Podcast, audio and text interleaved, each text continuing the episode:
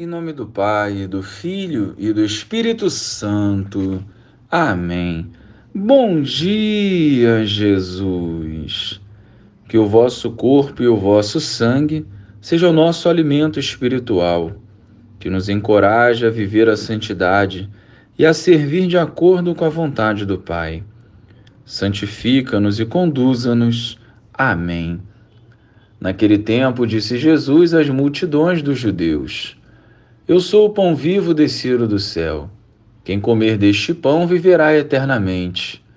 E o pão que eu darei é a minha carne, dada para a vida do mundo. Os judeus discutiam entre si, dizendo: Como é que ele pode dar a sua carne a comer? Então Jesus disse: Em verdade, em verdade vos digo: se não comerdes a carne do filho do homem, e não beberdes o seu sangue, não tereis a vida em vós. Quem come a minha carne e bebe o meu sangue tem a vida eterna, e eu o ressuscitarei no último dia.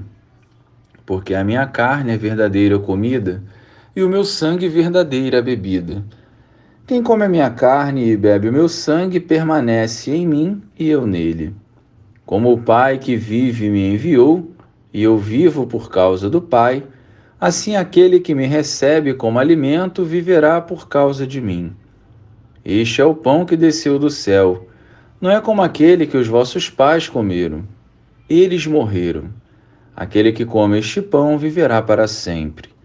Louvado seja o nosso Senhor Jesus Cristo, para sempre seja louvado.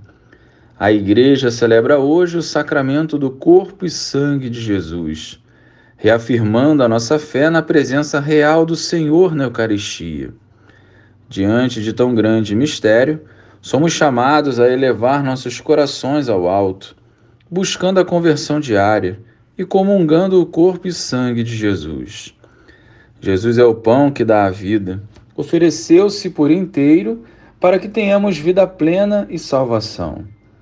Cabe a cada um de nós refletir os nossos passos, rever nossas decisões que nos impedem de comungar e buscar a cada dia viver a verdade. Jesus nos garante que a Eucaristia é o seu corpo. Da nossa parte, não pode haver dúvidas.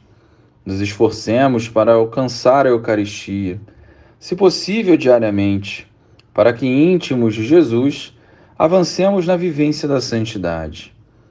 Rezemos hoje de forma especial por todos os lugares que não terão celebrações eucarísticas, seja por falta de sacerdotes, seja por perseguição religiosa.